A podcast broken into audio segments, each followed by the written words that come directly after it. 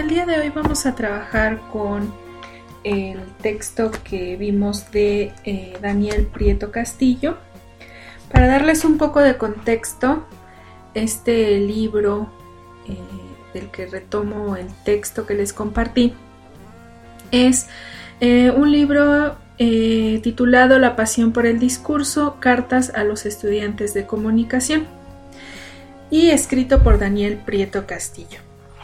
Entonces, em, sí es bien interesante revisar un poco de contexto respecto a este, este trabajo de Prieto Castillo, eh, porque para empezar, él es un profesor eh, nacido en Argentina, quien ha estado constantemente en la formación de profesionales de la comunicación, ha trabajado en escuelas de Argentina, en universidades, en centros de estudios de periodismo, también en eh, maestrías de comunicación y desarrollo.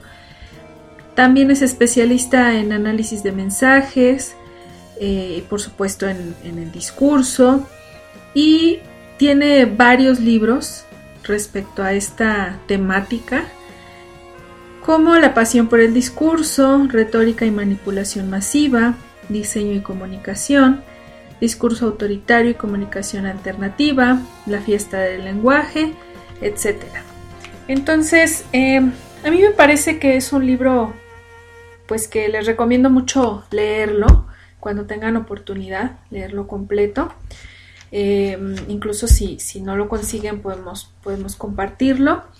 Em, porque se trata justamente de, de cartas que le escriben sus alumnos y que él les responde. Por eso, como pueden notar en la carta, eh, en el capítulo que revisamos de la pasión por el discurso, empieza tal cual marzo de 1961. Ciudad de Mendoza, es la noche.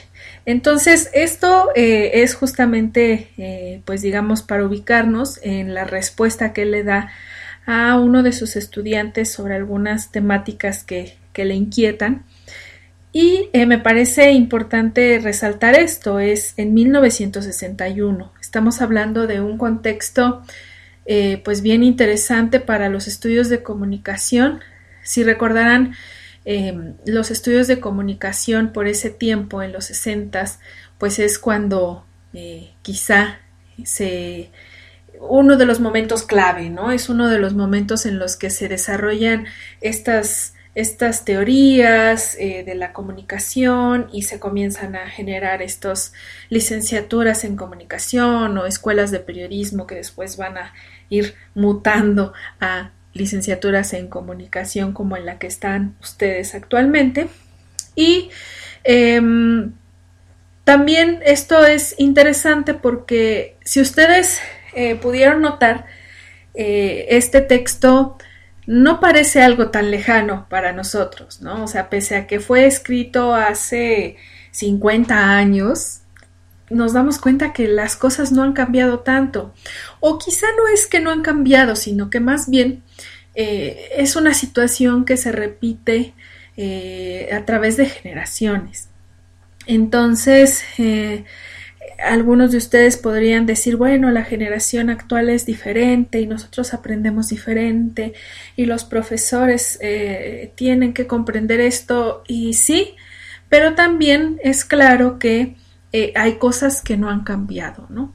Que tienen que ver eh, con el propio sistema educativo y con cómo nosotros pues entendemos, nosotros refiriéndome a nosotros como maestros y también ustedes como alumnos, en conjunto no hemos logrado quizá entender la importancia de la pasión y en este caso muy en concreto, eh, me parece a mí que la pasión por el discurso es quizá la clave y ahí coincido totalmente con Daniel Prieto Castillo, es la clave para el comunicólogo. El desarrollar esta pasión por el discurso nos va a permitir realmente tener un interés genuino en nuestra carrera en nuestros estudios.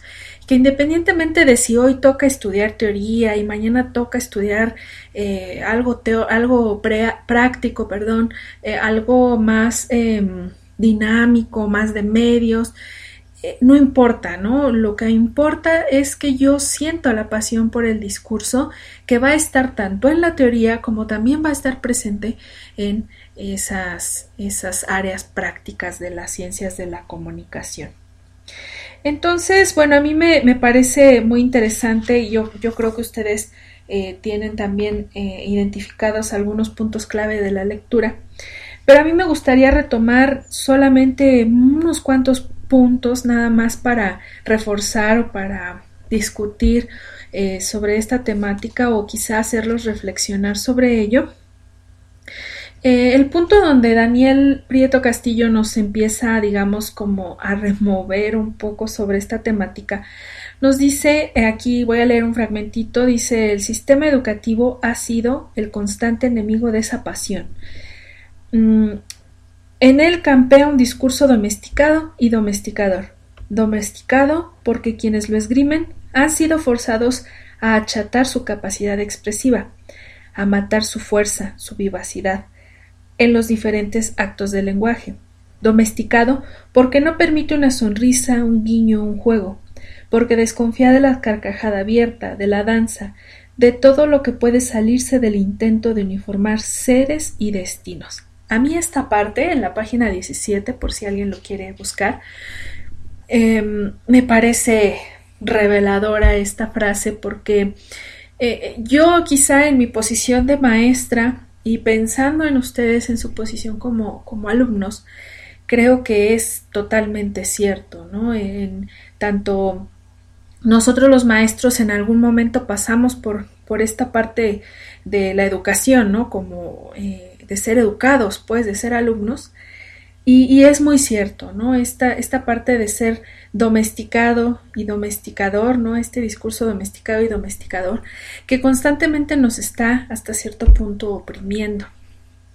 Aquí yo quiero abrir una reflexión en cuanto a que cuando el sistema educativo se vuelve, digamos, opresor o que trata de uniformar a los estudiantes cuando todos tienen que tener las mismas habilidades, las mismas calificaciones, los mismos eh, indicadores de que son buenos para algo, porque bueno, estamos, obviamente, nos estamos profesionalizando, ¿no? Eso es lo que queremos, que ustedes eh, al final de su licenciatura sean profesionales de la comunicación, pero creo que a veces no tomamos en cuenta que cada quien tiene un camino y una pasión definida por, por esta, eh, pues estas habilidades o estas capacidades que tiendan a desarrollarse y que a veces esas capacidades no se pueden medir con los mismos indicadores que otras, ¿no? Que otras capacidades que, que a lo mejor nosotros consideramos como más importantes. Entonces, em, pero lo que sí a mí me parece que, que quizá cuando ya eres estudiante y, sobre todo, por ejemplo, ustedes que están en un semestre eh, avanzado, digamos, están ya a la mitad de una licenciatura, es decir, ya no son eh, tan novatos, no es como que no saben nada de la carrera, ya tienen bastante conocimiento, pero todavía les falta otro camino por recorrer, ¿no? Entonces están justo a la mitad. Cuando estás en esa posición y el propio discurso educativo, en este caso el discurso del profesor, se vuelve eh, domesticado y domesticador. Eh, creo que a mí me parece que como estudiante tú puedes sugerir cosas y tú puedes proponer cosas. Entiendo que hay maestros que no lo permiten y eso es otra de, la, de, las, de las reflexiones que él nos comparte. Pero vaya, hablando eh, referente a mi asignatura que es semiótica, sí me parece que si conmigo llegara un estudiante que me dice, profesora, a mí no sé, por ejemplo, yo les propuse hacer un análisis de una película y, ustedes, por ejemplo, tienen el, material desde ya, desde, desde, ya ustedes saben qué van a hacer en, el primer parcial y saben qué película van a analizar y tienen chance de verla de una vez y, o sea, ya tienen oportunidad de, de hacer un análisis integral de lo que yo les estoy proponiendo. Y si a mí un alumno me llegara con una idea de, sabes que yo no sé, o no, no que no sé, sino eh, me interesa mucho más hacer un análisis de otro tipo de, contenidos, y traigo esta propuesta y quiero hacer un análisis de esto o me interesa muchísimo este campo y yo quiero utilizar esta asignatura para, para hacer esto, creo que podríamos hacerlo, podríamos encontrar una, una dinámica que nos, nos, sirviera. Sin embargo, la mayoría de veces cuando yo me he topado con estas propuestas de alumnos, casi siempre se trata de lo que me resulta más fácil como alumno. Es decir, como yo ya conozco sobre, no sé, sobre videojuegos, eh, a mí me resulta más fácil hacer un análisis de videojuegos porque yo ya lo sé. Y ahí es donde yo sí suelo tener como esta dificultad o esta inconveniencia eh, de, de, aceptar una propuesta de ese tipo. ¿Por qué? Porque a mí me parece que lejos de ser una propuesta creativa, una propuesta de, de que te ayudará a entender mucho más el tema, lo que está haciendo un alumno con una propuesta de este tipo es pues solamente facilitándose el camino para que sea mucho menos complejo, pero también se está perdiendo de la oportunidad de aprender algo, ¿no? De aprender a hacer eso que no sabe hacer. O sea, a lo mejor a mí no me gusta el cine, me gusta más la radio, me gusta más cualquier otro medio y, quiero hacerlo sobre eso y me voy cerrando demasiado, ¿no? Me voy cerrando demasiado y, y no, no acepto el, aprendizaje en eso que a lo mejor no conozco, a lo, que a lo mejor no me ha acercado y que tarde o temprano puede serme de utilidad para algo que sí me interese mucho más, ¿no? Entonces creo que sí es darnos la oportunidad en ambos sentidos, ¿no? O sea, si el, profesor abre los chances de, de que el alumno llegue con una propuesta, pero que también el alumno se dé chance de aprender lo que el maestro está proponiendo, ¿no? Y creo que ahí es donde tiene que existir este aprendizaje de ambos, eh, ambos sentidos. Entonces sí creo que eh, esto es bien importante. Em, aquí nos, nos, vuelve a decir, este discurso domesticado y domesticador es rey de las aulas en la inmensa mayoría de los establecimientos educativos en el contexto de América Latina.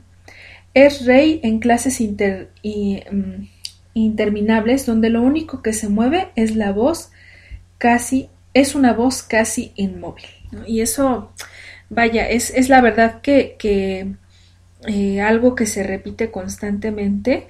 A veces también el cansancio que ya tienen eh, muchos maestros de, eh, de, su propio trabajo puede llegar a, a, llevar a esta dinámica, ¿no? Un tanto plana. Y aquí justamente tiene que ver con esta necesidad de despertar la pasión, ¿no? De despertar la pasión por el discurso. En este caso, un maestro tiene que despertar su pasión, buscar reavivar esa pasión o mantenerla constante, eh, la pasión por el discurso educativo, por enseñar, y no solo repetir contenidos, sino solo, eh, pues, que se cumplan las actividades y que se cumplan las tareas y listo, ¿no? Eso ya indica que, todos, todos entendimos y todos cumplimos, eh, sino que él viva esa pasión como, como, pues como una brújula de vida, digamos, ¿no? Y eso es, la verdad es que es bien, bien difícil en muchos casos. Em, y entonces aquí él nos propone una serie de, de mm, propuestas que a mí me parece que son las más interesantes. Bueno, todo el texto me parece interesantísimo, pero nos dice que hay unas propuestas extremas que él hace ante esta situación y dice, la primera es que toda persona que tenga problemas de comunicación, que en el fondo odia a la juventud, a la vida, no puede ser profesor de una escuela de comunicación ni de cualquier otra escuela. No puede acercarse al sagrado espacio de la educación. Y a mí me parece que esta, esta frase es muy dura, muy extrema, como dice él, pero quizá es la más cierta. A mí me parece que, que esto es un balde de agua fría para, para muchos maestros, como dice aquí, de comunicación, pero de cualquier otra escuela, ¿no? Eh, un maestro que tiene problemas de comunicación y que odia a la juventud no debería ser maestro. Y, bueno, es una propuesta extrema, pero, pero creo que, que tiene toda la razón. Eh, toda escuela es el segundo punto. que no ofrezca recursos para desarrollar la capacidad expresiva de los estudiantes, que no logre seres enamorados de las posibilidades del discurso, deben ser cerradas o sometidas a un inmenso proceso de revisión.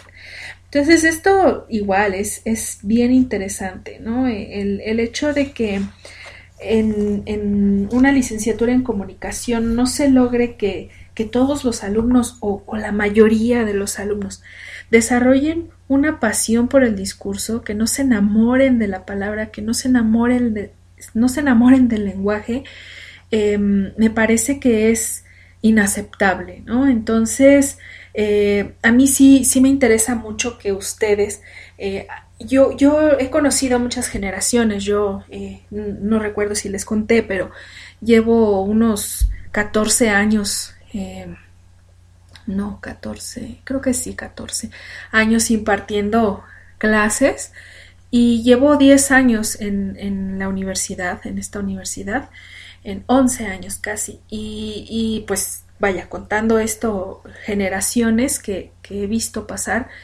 eh, y casi siempre me ha tocado impartir con eh, los de mitad de licenciatura y final de licenciatura. Son, son los grupos que normalmente me tocan. Y lo que yo he observado es eso, ¿no? Que, que muchos me dicen, maestra, es que a mí no me gusta mucho escribir y yo no se me da y a mí lo de hablar en público no puedo. Y eso me parece algo pues muy triste, pero son áreas de oportunidad, ¿no? Y que me parece que sea o no generacional, sea o no educacional, sea el sistema o lo que sea, sí nos toca como estudiantes aprender que eh, tenemos esas áreas de oportunidad, o sea que si yo no sé escribir, pues bueno, voy puedo aprender a escribir.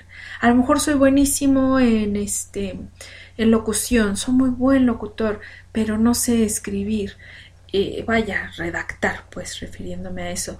Em, bueno, pues puedo aprender eso, ¿no? Y eso me va a tomar práctica y me va a tomar tiempo, pero no me puedo negar la posibilidad de hacerlo. Quizá no voy a ser eh, un García Márquez o no voy a ser el mejor guionista del mundo, eh, o tal vez sí, no sabemos, pero aún si no, yo quiero lograr desarrollar esas habilidades y esas capacidades, ¿no? Entonces, eh, sí me parece que hay algún ingrediente que nos está faltando a los docentes. Eh, y, yo me atrevería a decir que el ingrediente principal es la, comunicación, eh, irónicamente, y pues la intercomprensión, ¿no? el, el hecho de que podamos como maestros y alumnos entendernos los unos a los otros es, bien complicado, cada vez se ha vuelto más complicado y ahorita que estamos a distancia me parece que, que se ha complejizado mucho más.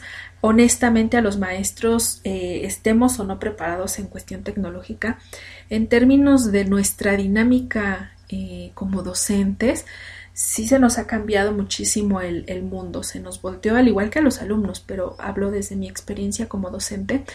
Eh, el hecho de no tener tu aula, de no tener tu, tu espacio, eh, de no poder ver a tus alumnos físicamente, de no poder eh, tener este diálogo con los alumnos de manera presencial, incluso hasta el, cafecito de la mañana, eh, el, break de la media tarde y, de, que todos quieren salir por algo para, para almorzar porque ya es tarde.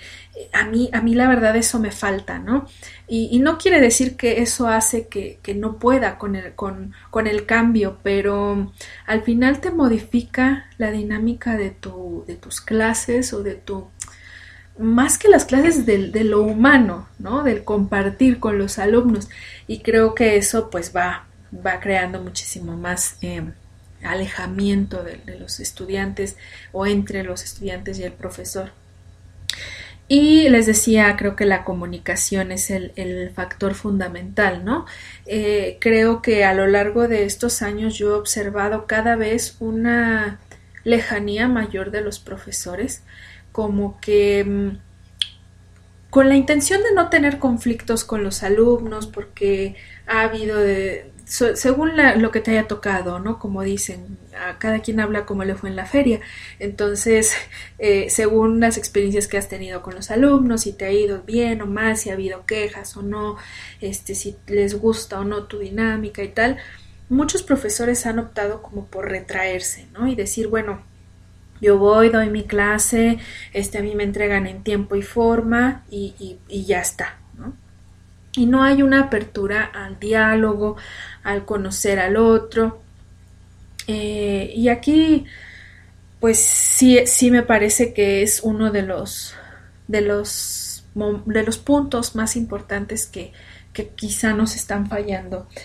Y bueno, aquí este otro punto, el tercer punto, todo estudiante de comunicación que tenga fuertes problemas de expresión y de relación con sus semejantes no deberá ingresar a nuestras escuelas, deberá abandonarlas si no, la, si no lo ha hecho. Y esto también es muy duro y muy drástico, ¿no? Em, por, por, una parte estoy de acuerdo en el sentido de que eh, ustedes pueden conocerse a sí mismos y pueden identificar eh, con qué cosas pueden y con qué cosas no. Y pueden optar por tomar la actitud que deseen. Hay alumnos que toman la actitud de yo sé que a mí se me dificulta hablar en público o escribir, eh, redactar de la mejor manera o mejorar mi redacción. Em, o hablar frente a una cámara, no, no puedo, frente a un micrófono, no, no puedo.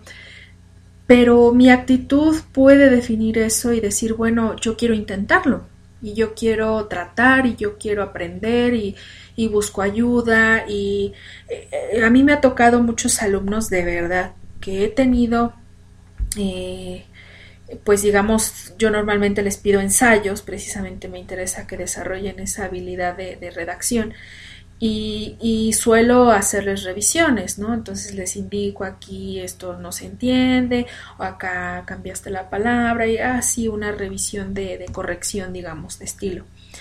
Y hay alumnos que de verdad, cuando yo veo su segundo examen, digo, wow, lo, lo, entendió lo que yo le dije, prestó atención a, las correcciones que le hice, se preocupó mucho más por entregarlo mejor, mejoró mucho su redacción y eso se nota y esa es la actitud, ¿no? Que, creo que puede hacer un cambio eh, eh, drástico en un estudiante. Y hay estudiantes que también me han tocado que de plano dicen yo no, a mí no me gusta redactar, no sé, no se me da.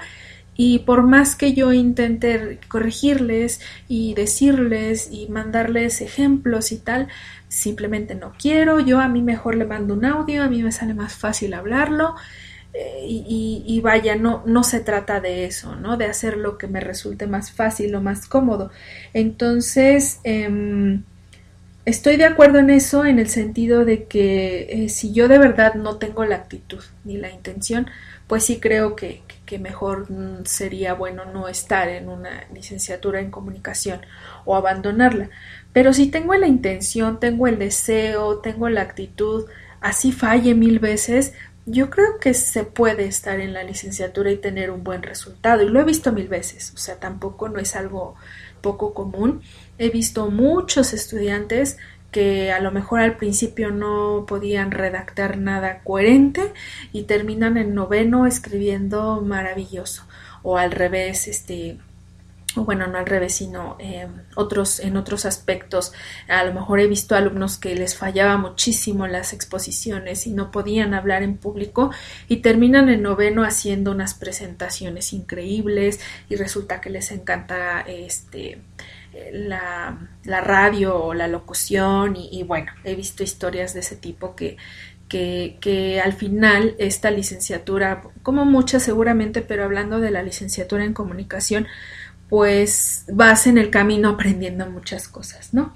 Y bueno, eh, la, cuarta dice toda escuela que en sus objetivos pregone transformaciones sociales y en su práctica esté formando seres sin la más mínima capacidad expresiva, deberá cambiar sus objetivos o deberá transformar radicalmente su enseñanza a fin de abrir espacios a la capacidad en el discurso.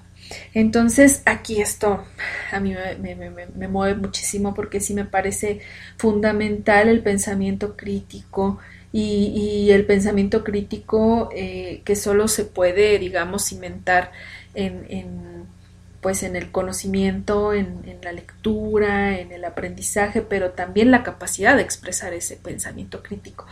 Y me parece que la mayoría eh, de veces nos falla eso, ¿no? O sea, lo que queremos es que repitan conceptos, que repitan ideas, que repitan nombres, fechas, y con eso es suficiente, ¿no? A mí, a mí sí me interesa, claro, que, que puedan saber los nombres y las fechas, pero que además de poderme decir una fecha, puedan decirme qué piensan sobre eso con bases, ¿no? Con fundamento en, en, lo que han leído. Y también esto es bien interesante. A mí me, me parece que, que una de las claves es la apertura a que ustedes busquen también por sus propios medios, que ahora más que nunca esto es posible que si yo les doy un texto y ustedes encuentran uno mejor o más completo o que entienden mejor o que les genera otras dudas u otros conceptos o más argumentos, pues bienvenido sea, ¿no? Y, eso creo que es una clave fundamental para esta licenciatura. Y bueno, de ahí nos plantea eh, otras propuestas menos extremas. No, no me quiero extender tanto en este audio, pero bueno, nos dice que todo profesor que desee trabajar en una escuela de comunicación deberá mejorar su capacidad de relación y su expresividad. Esto 100%, ¿no? Las escuelas se organizarán de tal manera que los estudiantes se expresen de modo permanente en todas las materias. Y esto sí me parece muy importante, que, en todas sus materias ustedes tengan la oportunidad de desarrollar todas sus habilidades y siempre entendiendo que a veces los profesores no traemos eso en, mente, ¿no? Em, como dice este texto, pues a veces se nos olvida esa, esa pasión o como profesores a veces no la tenemos o, la tenemos un poco adormecida, ¿no? Entonces, eh, aquí vale también decir que ustedes sean eh, capaces de, proponer, ¿no? de proponer eh, la utilización de algunos medios de expresión de sus habilidades o de sus pensamientos en, relación con sus asignaturas. Y en otra parte nos dice los estudiantes continuarán con su labor discursiva fuera de las horas aula, horas jaula por lo general nos dice. Se invitará a leer a los grandes creadores, eh, se les recordará que la capacidad expresiva se nutre no solo de materiales periodísticos, sino también de literatura, poesía y, y la canción. Entonces, esto a mí me parece fundamental.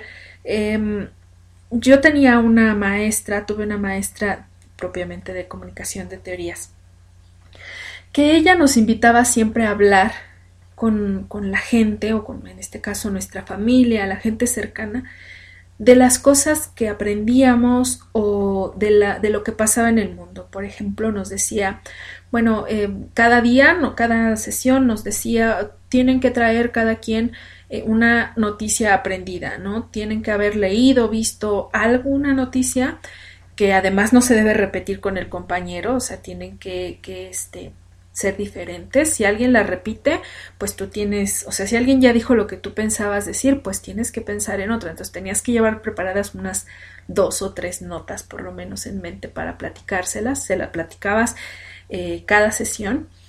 Y también nos invitaba a eso, ¿no? A, ok, platiquen sobre eso con su familia, ¿no? O sea, si vieron esta noticia, coméntenla con su familia. Y a mí eso se me convirtió en un hábito que a la fecha tengo. A la fecha cuando hablo con mi familia por teléfono eh, o incluso cuando los visito es... Eh, viste lo que salió en las noticias, viste lo que salió en tal lado, viste lo que dijo tal. Em, vaya, se convierte como en una dinámica de, conversación y así con lo que leo y así con lo que escucho y así con lo que veo en videos en YouTube, etcétera. Entonces se convierte como en una forma de, de pues de expresión constante em, y que no nada más se queda en mis horarios de clase, por ejemplo, yo como maestra, eh, no se queda nada más en el tema de, ah, bueno, pues voy a dar mi clase de discurso o de semiótica, eh, la imparto y el tema ahí se acaba, sino que fuera de, de la, del área de trabajo, del área de las clases, el tema está constantemente presente en mi vida y así eh, con casi todos los temas que me interesan. Y después nos dice, cualquier intento de transformación de las sociedades de la comunicación requiere de una inmensa capacidad expresiva. ¿Cuál es el primer deber de un escritor revolucionario? le preguntaron a García Márquez. Escribir bien, contestó. Y alguien lo dijo de manera más fuerte. La verdad es cuestión de estilo. Cuando leí esa frase de Wilde me, me estremecí de rabia, pero con el tiempo comprendí la razón que hay en ella.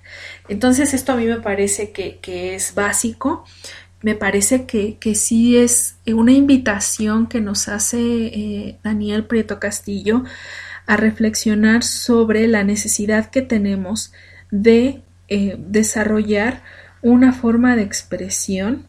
Eh, en este caso la escritura no nos plantea pero expresión en general.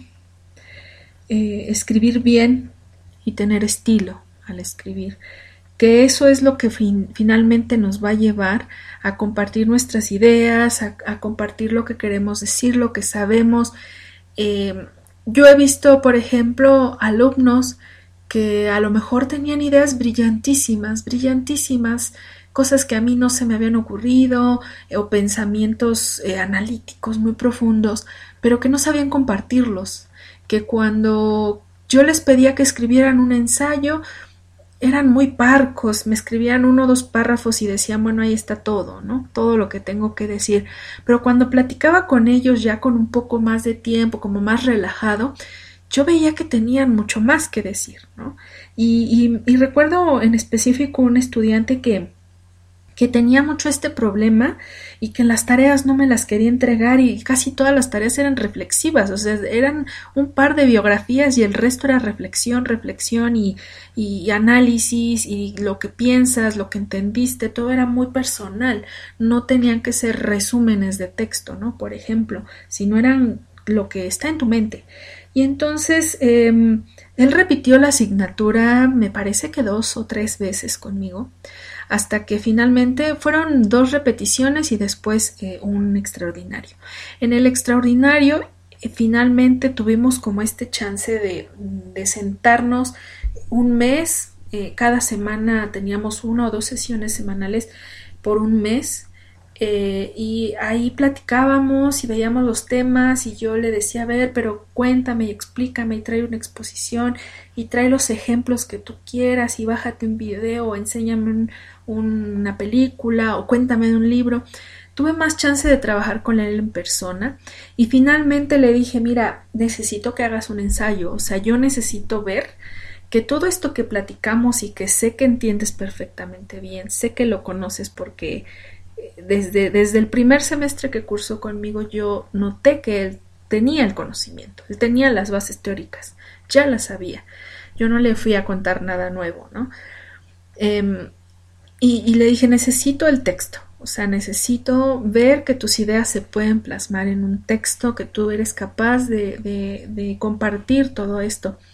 Finalmente lo hizo, lo hizo muy bien, como, como podía hacerlo desde el inicio, pero aquí creo que tenía más que ver con esta incomprensión que había, ¿no? Y, que yo misma, eh, digamos, yo fui como, como, como que al el final, ¿no? De esa cadena en la que los maestros pues nunca le prestaron esa atención de, de reconocer su capacidad y de reconocer su conocimiento era como que es problemático y listo, no, no, no nos interesa más allá de eso. Y conmigo él era el que se negaba, ¿no? Se negaba mucho a entrar en la dinámica de la clase. Incluso yo le decía, dime cómo quieres que trabajemos, o sea, yo puedo adaptarme a, lo que tú necesitas. Y a él le costaba mucho trabajo, él decía, no, no, no quiero eso, no necesito eso. Y finalmente lo hizo. Eh, a lo que voy con esto es que hay que aprender eso, ¿no? Hay que aprender a que necesitamos de ciertas capacidades o más bien ciertas habilidades, desarrollar ciertas habilidades de expresión escrita y eh, pues estilo. O sea, no nada más escribir bien, sino además de una forma que sea atractiva, que llame, que, que invite a reflexionar cuando eso es lo que queremos, ¿no? O, si queremos eh, llamar a la, a la eh, al contraste de ideas o a lo que sea que queramos llamar en nuestra comunicación. Y bueno, em, este texto a mí me, me, la verdad me mueve mucho, por eso es que se los comparto. Nos dice finalmente que cuando una pasión por el discurso y una práctica constante existen, la expresión se vuelve transparente. Uno no anda balbuceando términos, no se estrella contra la, palabra opaca, todo fluye, todo discurre. El pensamiento es uno con sus signos. Esto lo siente cualquier, buen bailarín. Cuando no sabes bailar, tu cuerpo resulta pesado, no puedes con él, entorpece la alegría, la agilidad que quieres transmitirle. Y esto es, muy bonito, ¿no? El, compararlo con un buen bailarín que si no sabe bailar se siente torpe, ¿no? Entonces un comunicólogo que no se sabe comunicar y no sabe expresar sus ideas, tanto verbales como escritas, eh, pues se va a sentir torpe. Y aquí ese es nuestro objetivo como, como docentes en esta licenciatura, eh, que ustedes logren desarrollar esas habilidades en mayor o menor grado según sea lo requerido, pero que las tengan, que cuenten con ellas para que se sientan más fluidos, más ágiles, más capaces de ser profesionales de la comunicación. Y bueno, yo quería compartirles un poco sobre esta, esta reflexión que me genera este texto. Hay muchísimo que decir sobre él, pero, pero bueno, ustedes ya lo leyeron, entonces creo que, que es suficiente con, esto. Em, y bueno, eso sería todo por, por el día de hoy respecto a este tema. Eh, y vamos a seguir trabajando. Les voy a seguir compartiendo algunas veces estos audios cuando me surgen estas ideas para compartir y a lo mejor no tenemos la oportunidad de vernos o hay alguna situación dado el contexto en el que estamos actualmente. Pero bueno, no quiero dejar pasar la oportunidad de hablarles sobre lo que estamos leyendo, sobre lo que estamos tratando de analizar y pues eh, espero que podamos vernos pronto y les dejo esto para la reflexión.